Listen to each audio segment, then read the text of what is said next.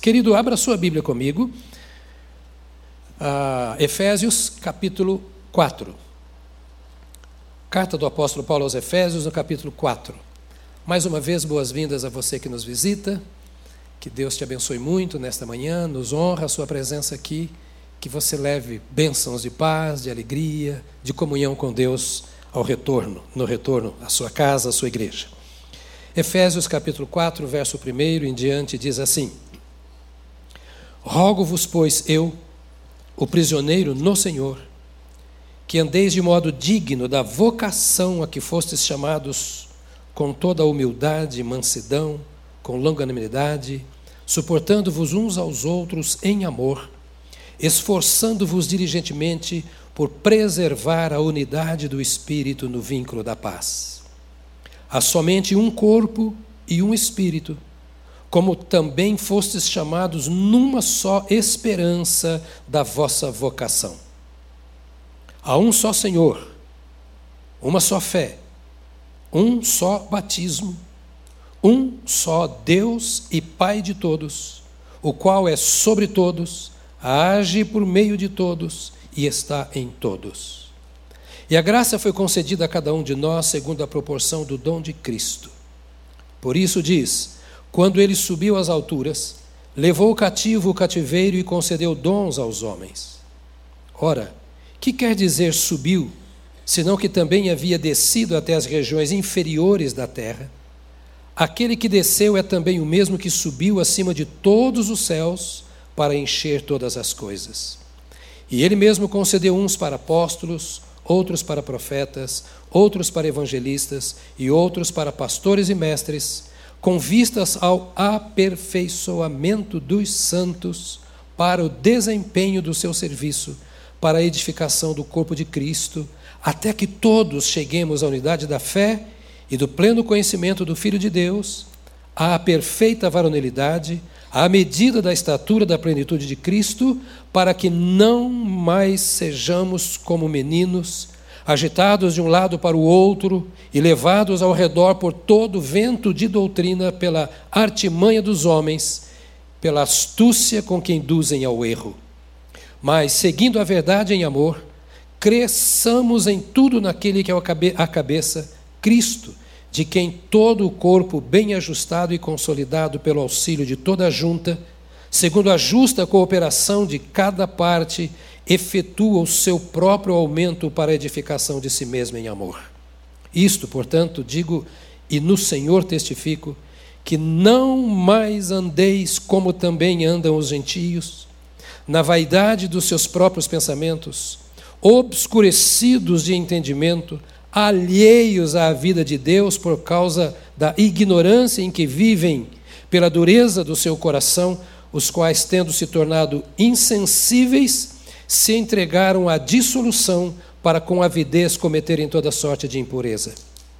Mas não foi assim que aprendestes a Cristo, se é que, de fato, o tendes ouvido e nele fostes instruídos, segundo é a verdade em Jesus, no sentido de que, quanto ao trato passado, vos despojeis do velho homem que se corrompe segundo as concupiscências do engano, e vos renoveis no espírito do vosso entendimento, e vos revistais do novo homem, criado segundo Deus, em justiça e retidão procedentes da verdade.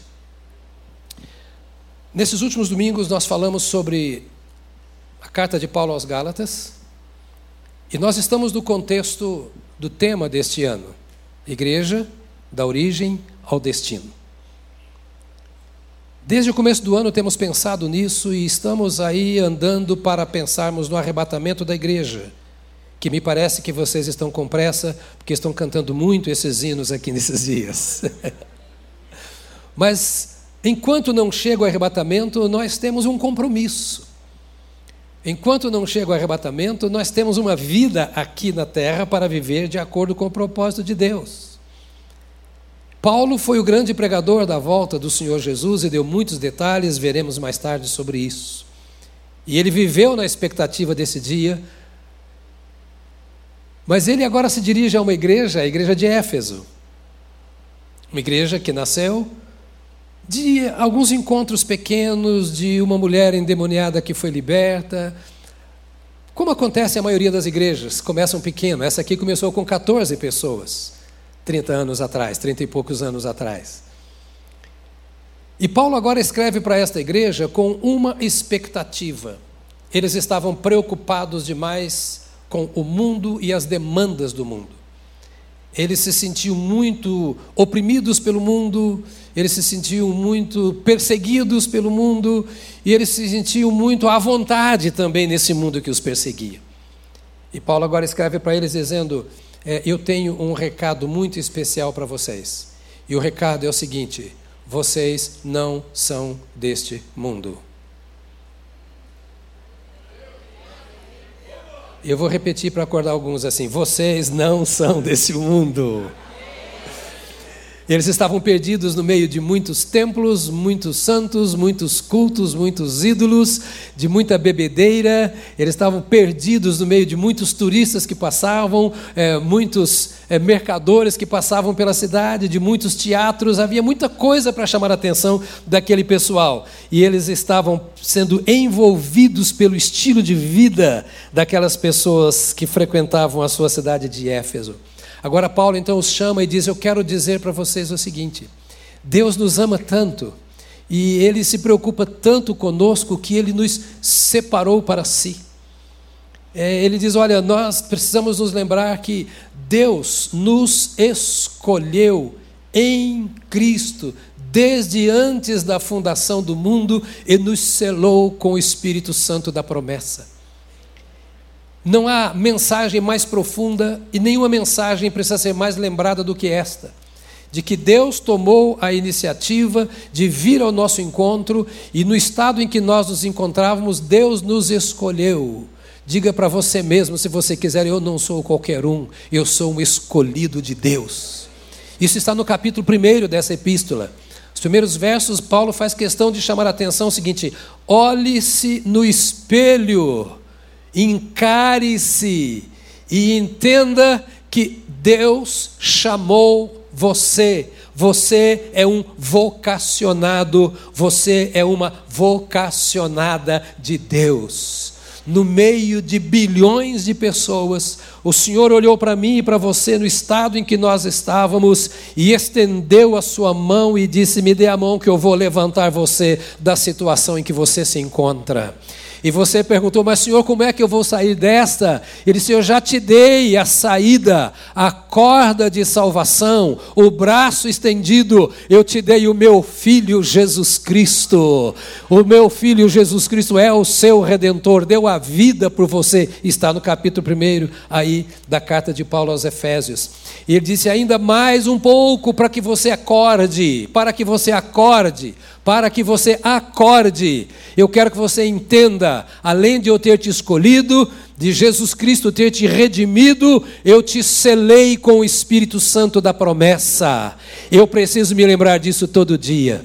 Eu já falei ao longo desses 20 anos que andamos juntos muitas vezes isso aqui para que você não se esqueça. Não foi alguém que te pegou pela mão e te trouxe para a igreja, a não ser o próprio Senhor Jesus Cristo. Não foi um outro que fez você se curvar diante de Deus, a não ser o Senhor Jesus Cristo que mostrou a grandeza do seu Pai e a sua pequenez. E esse Pai, mesmo sendo tão grande, olhou para você com tão terno amor e disse: Eu te chamo pelo teu nome, tu és meu meu, eu te remi.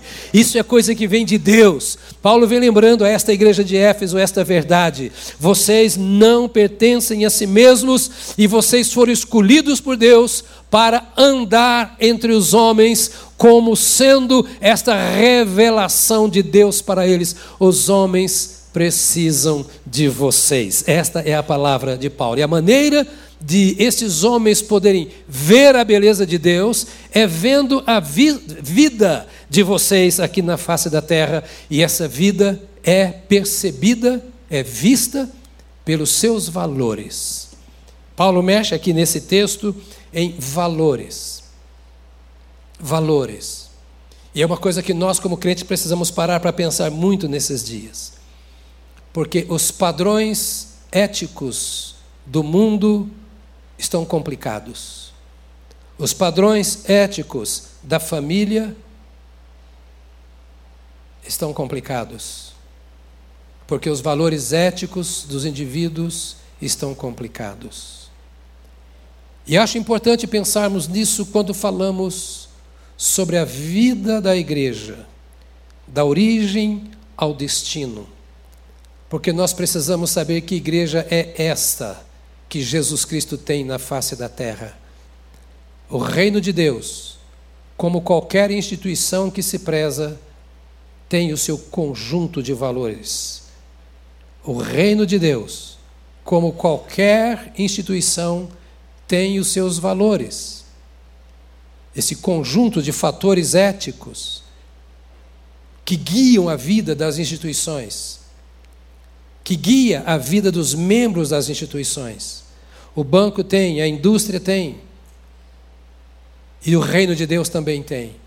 E este conjunto de valores, esses pressupostos, eles dizem se realmente eu estou ou eu sou parte dessa instituição.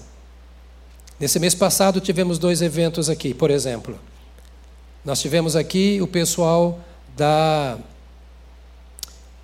GCM. Tivemos aqui o pessoal da aeronáutica. 33 anos da GCM e dia da aeronáutica e dia do aviador. Dois cultos tivemos aqui. Final desse mês eu vou pregar no outro evento, que é dos militares do Brasil: Exército, Marinha, Aeronáutica, Polícia Civil, Polícia Militar, Corpo de Bombeiros do Brasil inteiro. No culto da manhã estava aqui um coronel me disse: Nós já temos mais de mil inscritos do Brasil inteiro. Vai ser aqui em Atibaia, no hotel Tauá, no hotel Tauá. E você tem a obrigação de orar por mim, porque eu prego na abertura desse evento. Lá eu vou encontrar gente de farda azul, farda amarela, caque, farda branca, farda verde, camuflado, cada um representando a sua instituição. E cada uma dessas instituições tem os seus valores. A farda fala de que instituição aquele militar é. A maneira dele falar é fácil descobrir se ele é da polícia ou se ele é da marinha. Eles têm os seus regimentos, os seus códigos. Porque não há instituição que se preze que não tenha todas este, todos esses padrões éticos. A igreja de Jesus também. Um pode ser verde, batista. O outro é o amarelo, não vou falar quem. Mas no fundo, no fundo, nós somos membros de um só exército, que é o exército de Deus, com o qual ele conta na face da terra para pisar a cabeça do diabo. Nós não existimos só para cantar os nossos hinos nacionais. Não existimos só para cantar os hinos das nossas instituições, das nossas corporações. Nós existimos pela graça e pelo poder de Deus para destruir o diabo e as suas obras. E para nós podermos vencer as obras das trevas, nós precisamos estar carregados dos valores da luz.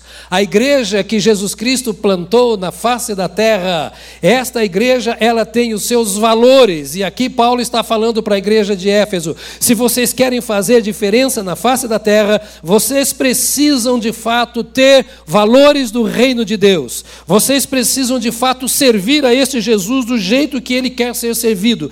Por isso eu rogo-vos, eu, o prisioneiro no Senhor, que andeis de modo digno da vocação ou do chamamento ou do convite a que fostes chamados, com toda a humildade e mansidão, com longanimidade, suportando-vos uns aos outros em longanimidade, suportando-vos uns aos outros, esforçando-vos diligentemente por preservar a unidade do Espírito no vínculo da paz. O apelo de Paulo àquela igreja de Éfeso e a nossa é: considerando o seu chamado, viva de modo coerente com a sua posição. Nós precisamos pensar nisso. Numa época em que ser crente é qualquer coisa. em que nada nos prova para valer. Ninguém vai preso por ser crente, ninguém apanha por ser crente, ninguém é morto por ser crente, ninguém tem prejuízos, as suas coisas são tiradas, desapropriadas por ser crente. Então nós navegamos em maré mansa. E às vezes nos é fácil esquecer desta verdade. Nós precisamos ser coerentes com a posição que ocupamos no reino de Deus. Amados, o nosso jejum e as nossas orações nesses dias são para que o Espírito Santo desperte no interior de cada um de nós este compromisso de sermos aquilo para o que o Senhor Deus nos chamou para ser. Agora, para que nós possamos atender a esta súplica, e eu creio que a Bíblia foi inspirada pelo Espírito Santo, você crê? Então, quando Paulo diz, é o Espírito Santo clamando por meio de Paulo, não é o pastor Jonas dizendo para você ou qualquer outro líder da igreja, é aquele que habita em você, que está comprometido com você, com o qual você também está comprometido, que faz este apelo terrível. Rogo-vos, pois, que andeis do modo digno da vocação com que fostes chamados. Já pensou o grande amor de Deus por mim e por você? Ao ponto de o Espírito Santo vir fazer uma súplica para mim colocar na Sua palavra o seu rogo, o seu clamor. O próprio Senhor que me libertou, que me salvou, que eu aguardo vir para que eu possa subir com Ele, olhando para mim e para você, dizendo: Olha como você é precioso para mim, eu preciso de você. E eu preciso que você hospede em seu coração e aplique no seu dia a dia aquilo que é valoroso para mim aquilo que faz sentido para mim, aquilo que revela quem eu sou. Eu rogo, eu suplico a você estas coisas. E para atender esse apelo, meus amados irmãos, é, precisamos de consciência. Nós precisamos fazer funcionar a nossa cabeça, reconhecer o nosso chamamento pessoal. Olha para mim, escute.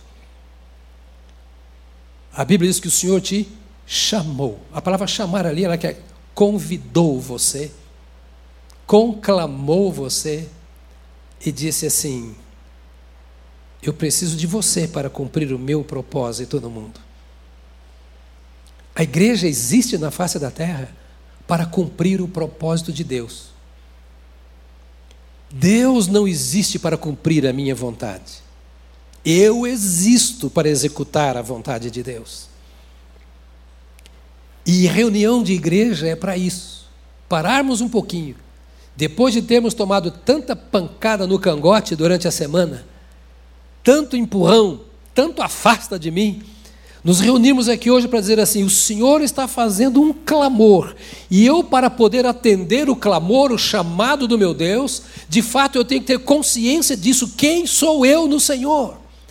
Paulo estava despertando naquela igreja de Éfeso isso: vocês não são qualquer não, vocês não são qualquer igreja, vocês não são qualquer povo, vocês ouviram a voz de Deus, ele os chamou pelo nome e vocês precisam estar dispostos a obedecer a Deus.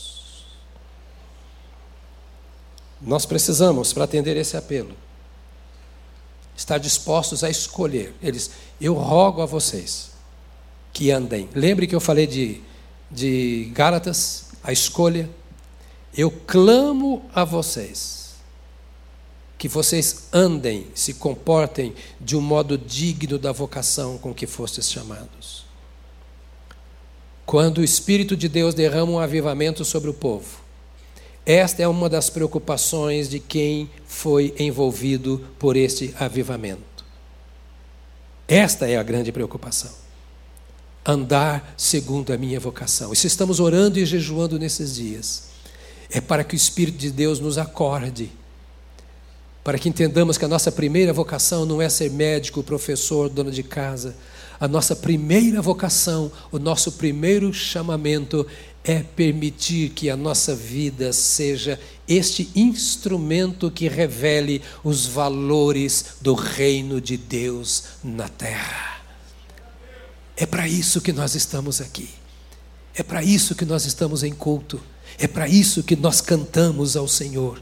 E ainda é, aqui, é, quando nós queremos ver se ocupamos esse lugar nosso, nós precisamos atender o apelo. Esse atendimento exige empenho da nossa parte, esforço, diz o texto, esforçando-vos diligentemente. Irmãos, a vida cristã não é moleza, não. Andar com Jesus não permite fraquezas. E olha como nós nos acostumamos com a nossa fraqueza. Olha como é fácil esta igreja dar desculpas, porque o ambiente em que nós vivemos não ajuda. A profissão que eu exerço é um pouco complicada. O meu marido, a minha esposa, pastor, para ter uma vida com Deus em casa é esquisito. Se conhecesse os meus filhos. Isso, pastor, porque você não sabe como é a minha igreja. Quanto nós nos desculpamos, nos esquecendo que não dá para apresentarmos desculpas ao Senhor nosso Deus, porque Ele sabe tudo muito bem. Ele nos chama de propriedade exclusiva dele. Ou seja, vocês são meus. Vocês não têm desculpa. Vocês são filhos do Deus poderoso. A maior amarra que havia na vida de vocês foi cortada quando Jesus Cristo deu o brado: está consumado. Não há poder no pecado para me dominar. Nada pode quebrar a minha aliança com o Senhor. Mas eu posso. Eu posso impedir. Por isso, Paulo diz assim: gente, vocês estão vivendo num ambiente inseguro, numa cidade cheia de pecado, diante de todo tipo de ídolos e de deuses. A maioria dos cultos, que se não todos que existem, eram de orgia pura. Vocês vivem numa cidade onde a licenciosidade é a maior bandeira. Tudo pode, tudo faz. Você bebe o que quiser, come o que quiser, se relaciona do jeito que você quiser, negocia jeito que quiser, dá o cano em quem quiser. É, é a sociedade, é, é, o mundo sempre foi assim. E Paulo diz: para você vencer isso, você não pode ser fraco, não. Esforçando-vos, esforçando-vos cuidadosamente, esforçando-vos diligentemente por andar. Não há nada pior do que a fraqueza. E a fraqueza é o início da morte. A fraqueza é o início da morte. Quando você começa a ficar fraco, você vai logo para o médico, você toma logo o remédio, você vai para uma academia, você começa a dar jeito de se reenergizar, porque você não quer ficar prostrado numa cama e no que depender de você, você não vai morrer nunca. Ainda que para ir para o céu tem que morrer. Mas você não quer morrer. Você quer estar firme, você quer estar forte. Diante do seu cônjuge, diante dos seus filhos, diante dos seus amigos, você quer estar de pé firme e forte. Essa é uma maneira de você escapar da morte, você cuidar de si mesmo. E meus amados irmãos, a vida, diz Paulo, está dizendo aqui, a vida é um combate constante. Então você não pode admitir a fraqueza dominando a sua vida. Você não pode dar desculpas. Você tem que ter consciência de quem você é. Você é um vocacionado e um vocacionado para batalhar em nome do Senhor Jesus, não só por si, mas por seu cônjuge, por sua família, pela igreja, pelo mundo. Você é responsável por estar de, de pé como a pessoa com quem Deus conta, porque o Espírito Santo habita em você, para que ele seja revelado nos lugares onde você está. Olha que privilégio! Deus nos amou tanto que nos escolheu para para isso, nós não merecemos, nós não temos poder para isso, não temos sabedoria, não temos experiência para isso, mas Deus falou: eu preciso ser bem representado na terra, eu preciso que a terra conheça os valores do meu reino, eu preciso que o mundo saiba como são os meus filhos, e eu escolho você para ser um desses, você faz parte da minha família e do meu exército.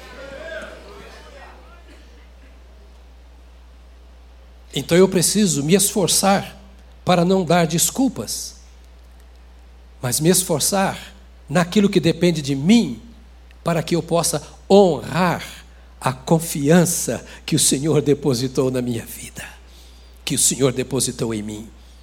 Está entendendo, meu irmão? Isso é avivamento. Isso é avivamento.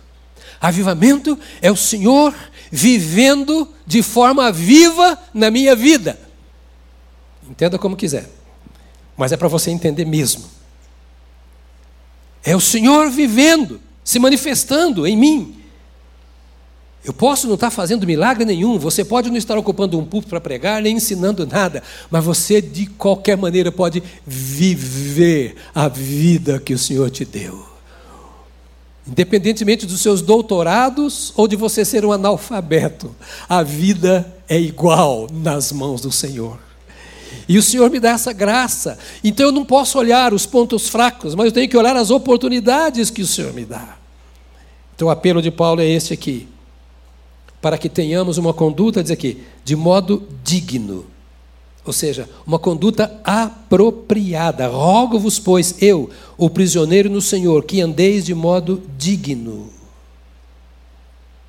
Digno de quê? Digno de quê? Digno da vocação com que fostes chamados. Olha que coisa linda. Vamos pensar aqui. Digno da vocação com que fostes chamados. Você não ouviu um assovio? Você não foi chamado por mim, nem pelo seu pai, mãe, Paulo faz o pessoal voltar assim. Eu ouvi o Senhor dizendo: Te amo. O meu coração se moveu a, a, ao som de uma voz no meu interior que dizia: Eu sei o que você precisa e eu tenho o que você precisa. Você precisa de paz, eu tenho paz. Você precisa de alegria verdadeira e eu tenho essa alegria. Você precisa de orientação na vida e eu tenho essa orientação. Você precisa de segurança e eu tenho essa segurança. Jonas, vem para cá. Carlos, vem para cá. Antônio, vem para cá. Maria, eu estou te chamando. Venha a mim. É claro que não foi com essa linguagem. Foi muito mais profunda. Porque eu não tenho linguagem para convencer o seu coração. Mas no estado em que você estava, o Senhor foi lá e te trouxe e disse: Eu perdoo o seu pecado, eu te dou vida nova, eu te garanto a vida eterna. Você é minha propriedade exclusiva, você é meu e eu sou seu. Agora você é meu filho, é nova criatura. Agora você é meu discípulo, é minha discípula. Agora você caminha comigo e eu com você. Nós somos um só. Então, tenha uma conduta digna dessa vocação, desse chamado, voltando à empresa ou às Forças Armadas. Cada um tem uma vocação. O banco tem uma vocação, a indústria tem uma vocação, a escola tem uma vocação, as Forças Armadas têm uma vocação.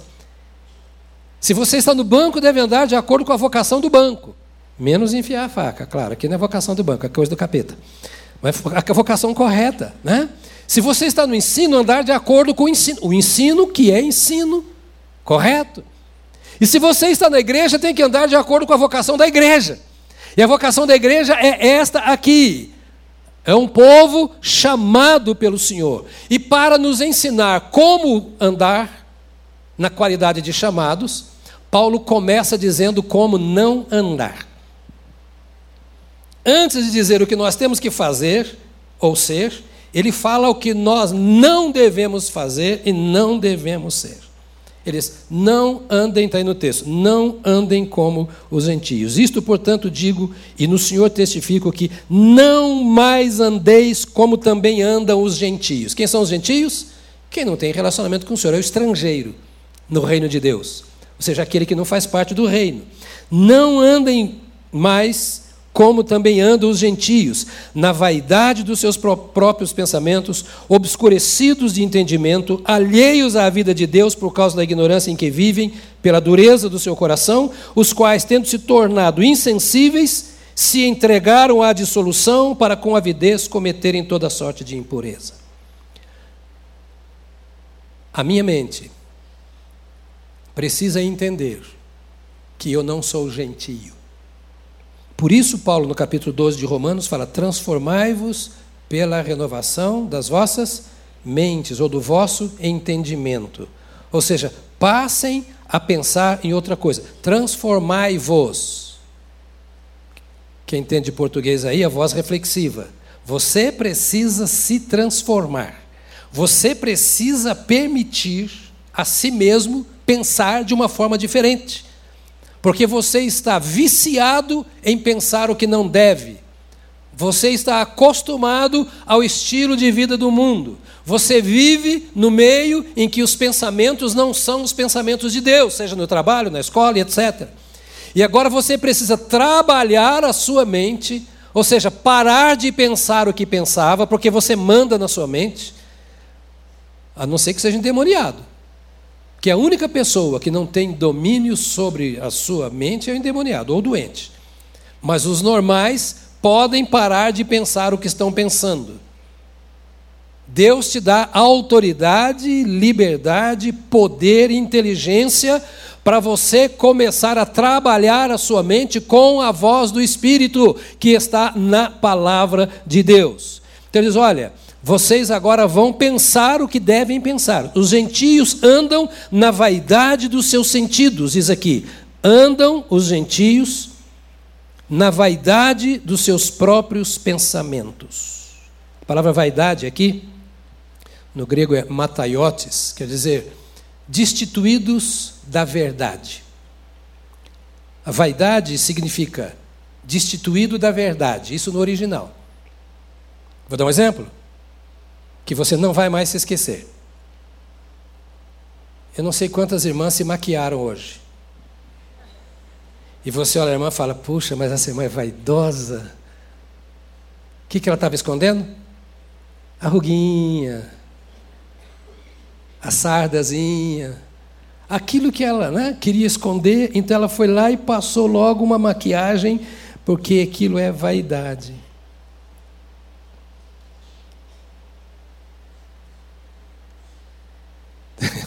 As irmãs puxa, o pastor está agora, vai dizer que é pecado passar.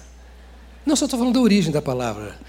Pode não ser para você vaidade, não tem pecado nenhum, pelo contrário, deve. Eu gosto que a minha mulher fique bem maquiadinha, bonitinha, cheirosa, não é? Claro, não vou achar ruim, não. Só que esta vaidade está dizendo que você é destituído da verdade, a vaidade do mundo. É uma vida hipócrita, é uma vida fácil, aparentemente leve, aos olhos parece bonita. Mas se tirar aquela maquiagem, aquele sorriso do artista, aquele vigor do cantor, aquela desenvoltura da oratória, aquela riqueza conquistada. Você começa a olhar para todas essas coisas e Paulo diz assim: não andem na vaidade dos seus sentidos, que tem também o sentido de depravação. Depravação. Não ande do jeito que o mundo anda. Depois ele diz mais: os gentios andam obscurecidos, obscurecidos de entendimento. Está comigo ainda? Obscurecidos de entendimento.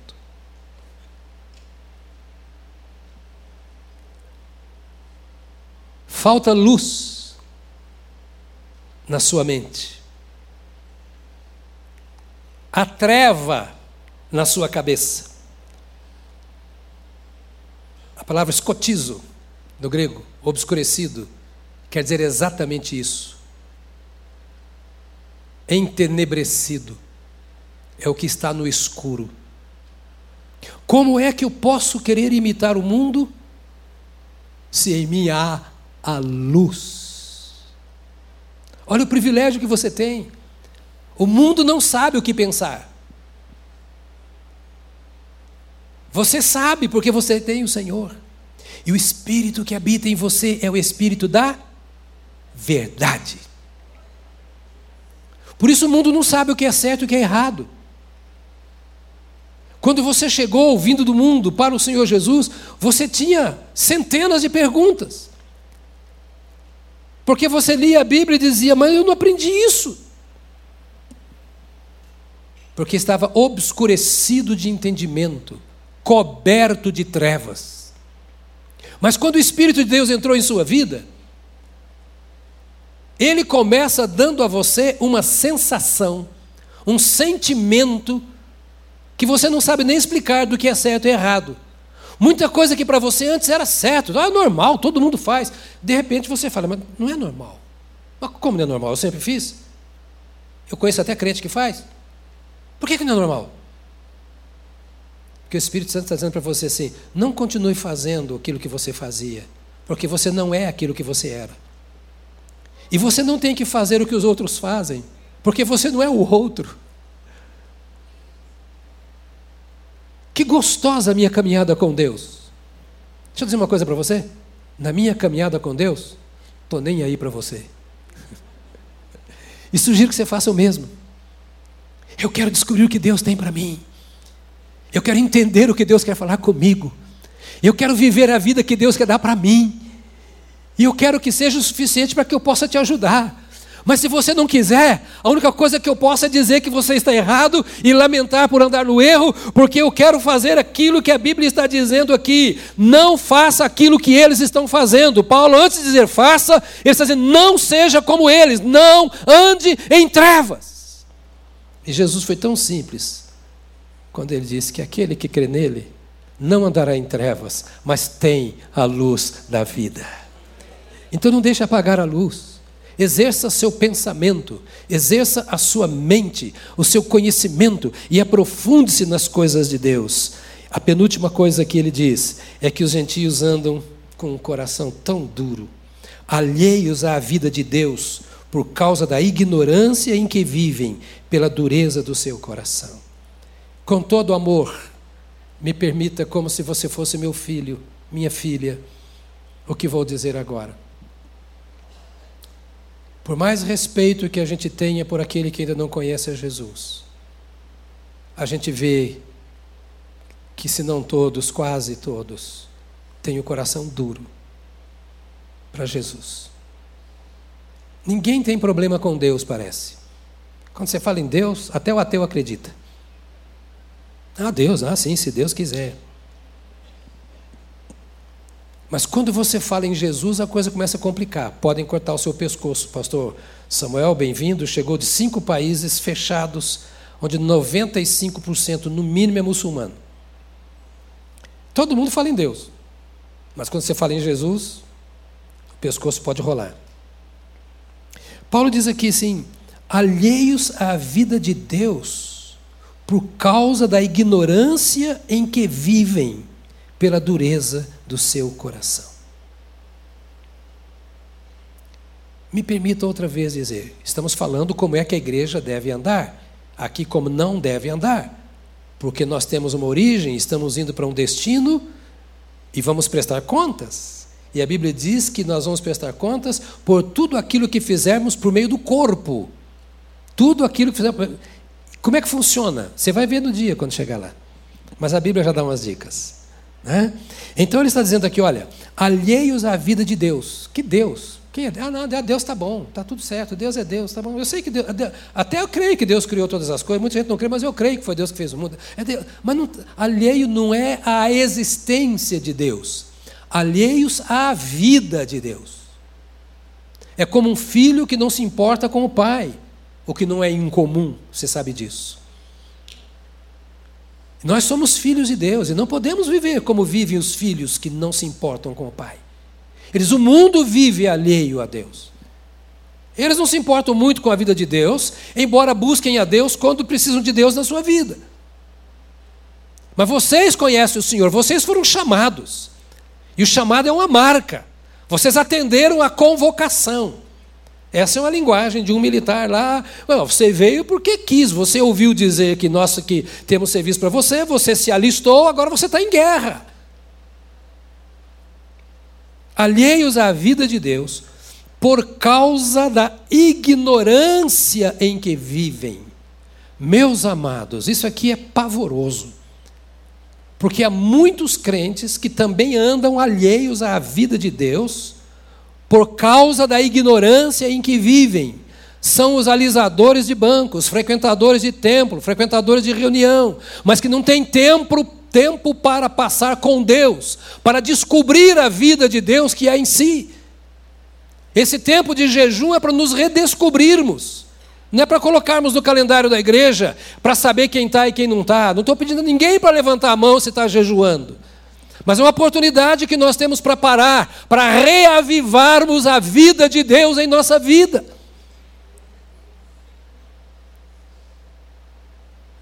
Nós precisamos desesperadamente disso para podermos ser vencedores. Agora são ignorantes das coisas de Deus. Está falando sobre o mundo. Porque não lê Bíblia, porque não ora, porque não compartilha suas experiências, porque não proclama sua fé, porque nem sabe se tem fé caiu de paraquedas em algum lugar. Você não pode ser assim como eu não posso ser assim. Deus nos ama e Jesus Cristo entregou a sua vida em troca da nossa vida e nós não podemos andar separados da vida de Deus. Ele é o ar que nós respiramos.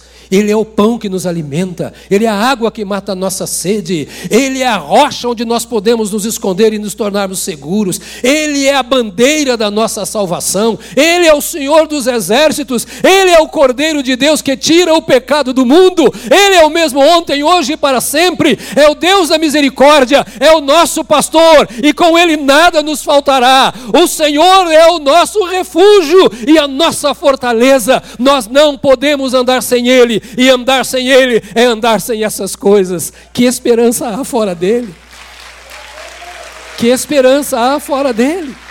Nenhuma esperança. Então ele diz: eles andam alheios à vida de Deus por causa da ignorância. Eles não conhecem a Deus, não se aprofundam nas coisas de Deus, são religiosos, mas estão distantes de Deus. Ignorância em que vivem. E termina, pela dureza do seu coração pela dureza do seu coração. Poroses no grego, que é bloqueio. Dureza é poroses. É como você colocar uma barreira, um dique, uma muralha entre você e Deus. É assim que o mundo anda, com o coração duro, bloqueado na sua capacidade de entendimento. E o que a Bíblia está dizendo, ouça, está responsabilizando a cada pessoa por bloquear ou por abrir o seu coração. Não é o outro que faz o meu coração um coração de pedra. Não. Ele diz: o mundo anda assim, com a sua capacidade de entendimento bloqueada. Um estado de mente insensível para as coisas de Deus, obstinado ele olha para frente, ele planeja o que quer da vida, às vezes até escreve os passos e o tempo em que ele quer cumprir aquilo, e Deus não faz parte disso. É só Ele. Não devemos andar assim. E a última coisa em que andam os gentios, na qual nós não podemos andar, diz: tornando-se, tendo se tornado insensíveis, se entregam à dissolução para com avidez cometerem toda sorte de impureza. Vou ler de novo. Tendo se tornado insensíveis, veja bem, que estado. Assim vivem muitos casais, muitos pais, muitos filhos em casa. Está nem aí para o outro. Interessa se você está chorando ou se está sorrindo. As escolhas que você fez são um problema seu. Minha esposa e eu estávamos em um local ontem, anteontem, e uma senhora disse assim: Eu tive meus filhos, cuidei bem deles. Netos, os filhos que cuidam, é problema deles. Insensível. É assim o mundo em relação às coisas, tendo se tornado insensíveis, ou seja, tanto faz como fazeu, hum? insensíveis, se entregaram à dissolução, para com avidez cometerem toda a sorte de impureza. Dissolução, a palavra grega aqui é para luxúria desenfreada. Era o mundo que eles estavam vivendo, e o nosso também. Licenciosidade, lascívia, libertinagem. Assim o mundo está. Assim temos a televisão em nossa casa. Isso nós recebemos muitas vezes na escola, que forma um caráter ultrajante. Então o apóstolo termina dizendo: Olha, escolham.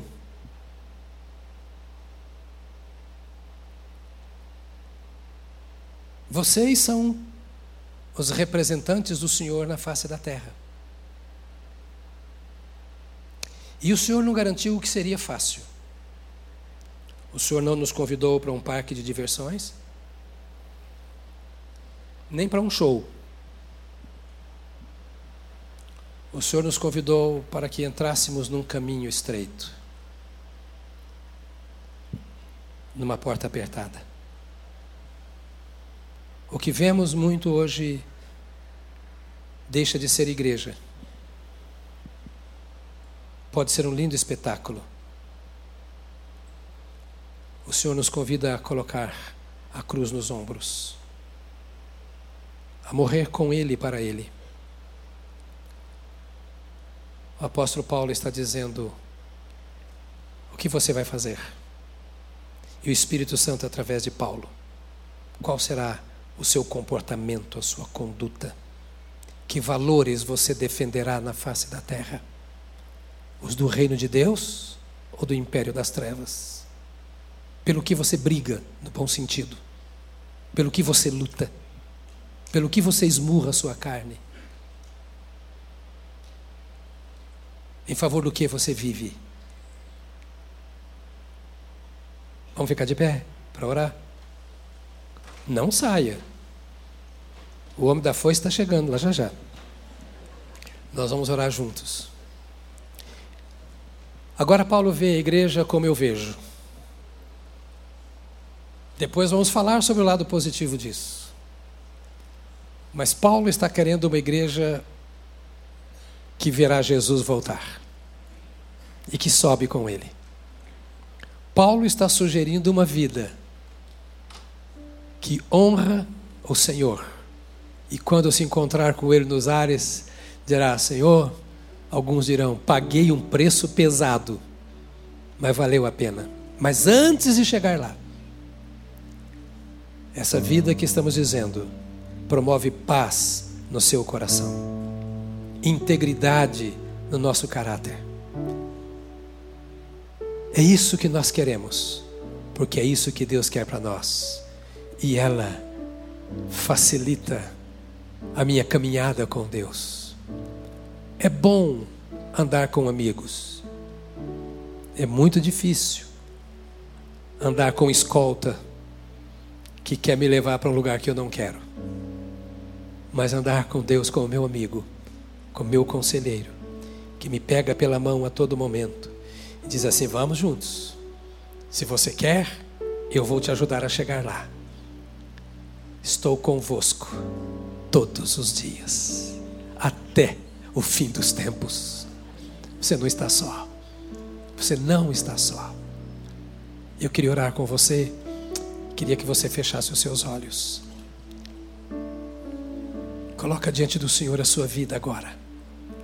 Agradeça a Deus pelo dia em que Ele te viu, te amou enviou seu Filho que te redimiu e te selou no Espírito Santo. Agradeça a Deus pelas mudanças que Ele já produziu, provocou em sua vida. Agradeça a Deus, porque você é dele. Agradeça a Deus.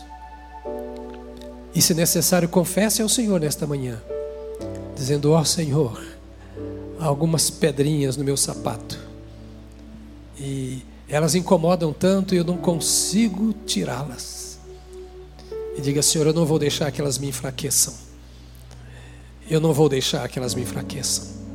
Peço ao Senhor para olhar o seu caráter. Peça ao Senhor para olhar os seus sentimentos como disse o salmista, sonda-me, ó Deus, e conhece o meu coração. Vê se há em mim algum caminho mau e guia-me pelo caminho eterno. Senhor, nós sabemos que tu nos amas e te damos graças pelo amor que tens por nós. Tantos filhos e filhas do Senhor aqui nesta casa outros que nos acompanham. Nós nos curvamos diante do Senhor, da tua autoridade e do teu poder, em nome de Jesus Cristo. Nos apresentamos com gratidão ao Senhor, como nosso Pai, como nosso Redentor, como nosso conselheiro e amigo. Nos apresentamos diante do Senhor que perdoou os nossos pecados e que nos fez novas criaturas. Nós nos curvamos diante de Ti como servos, que resgatados, comprados, pelo preço tão alto do sangue de Jesus Cristo, Teu Filho, agora estamos na Tua seara, homens e mulheres, nos vários segmentos da nossa sociedade. Lá estamos enviados pelo Senhor, porque um dia ouvimos a Tua voz e caímos aos pés da cruz. Tu és o dono da nossa vida. Tu és o dono de todas as áreas da nossa vida. Tu és o Senhor da nossa profissão. Tu és o nosso companheiro no nosso local de trabalho. Tu és o nosso Deus na nossa casa. Tu és tudo para nós. Tu és tudo para nós. Ouvimos a tua palavra nesta manhã difícil talvez, pesada talvez, mas gloriosa, quando ela nos lembra que nós somos do Senhor e que tu pagaste alto preço para que pudesses dizer a nosso respeito o que a tua palavra está dizendo. Então, Pai, livra-nos de viver como vivem aqueles que não te conhecem, livra-nos de fazer aquilo que eles fazem, santifica a nossa vida, ó Deus, em nome de Jesus Cristo, aviva o nosso coração no poder do teu Espírito Espírito Santo. Venha, ó Espírito de Deus, sobre esta igreja como grandes águas e arrebenta, ó Deus, qualquer barreira, qualquer limite à operação do Senhor e domina a nossa vida toda. Lava-nos, purifica-nos, santifica-nos e torna-te, Senhor, dono absoluto da nossa existência. Nós sabemos que precisamos de Ti e te convidamos, venha sobre esta igreja, sobre cada igreja, mudando os nossos hábitos, os nossos comportamentos, os nossos valores, o nosso amontoado ético. Muda, Senhor, muda para que tu sejas visto em nós, até o dia em que nós te encontraremos e te veremos face a face. E nós queremos receber do Senhor a bem-aventurança na eternidade, por termos vivido a bem-aventurança do Senhor aqui neste mundo. Abençoe este povo, abençoe-nos nesta semana. Vem encontrar-se conosco, ó Deus, na nossa caminhada de oração.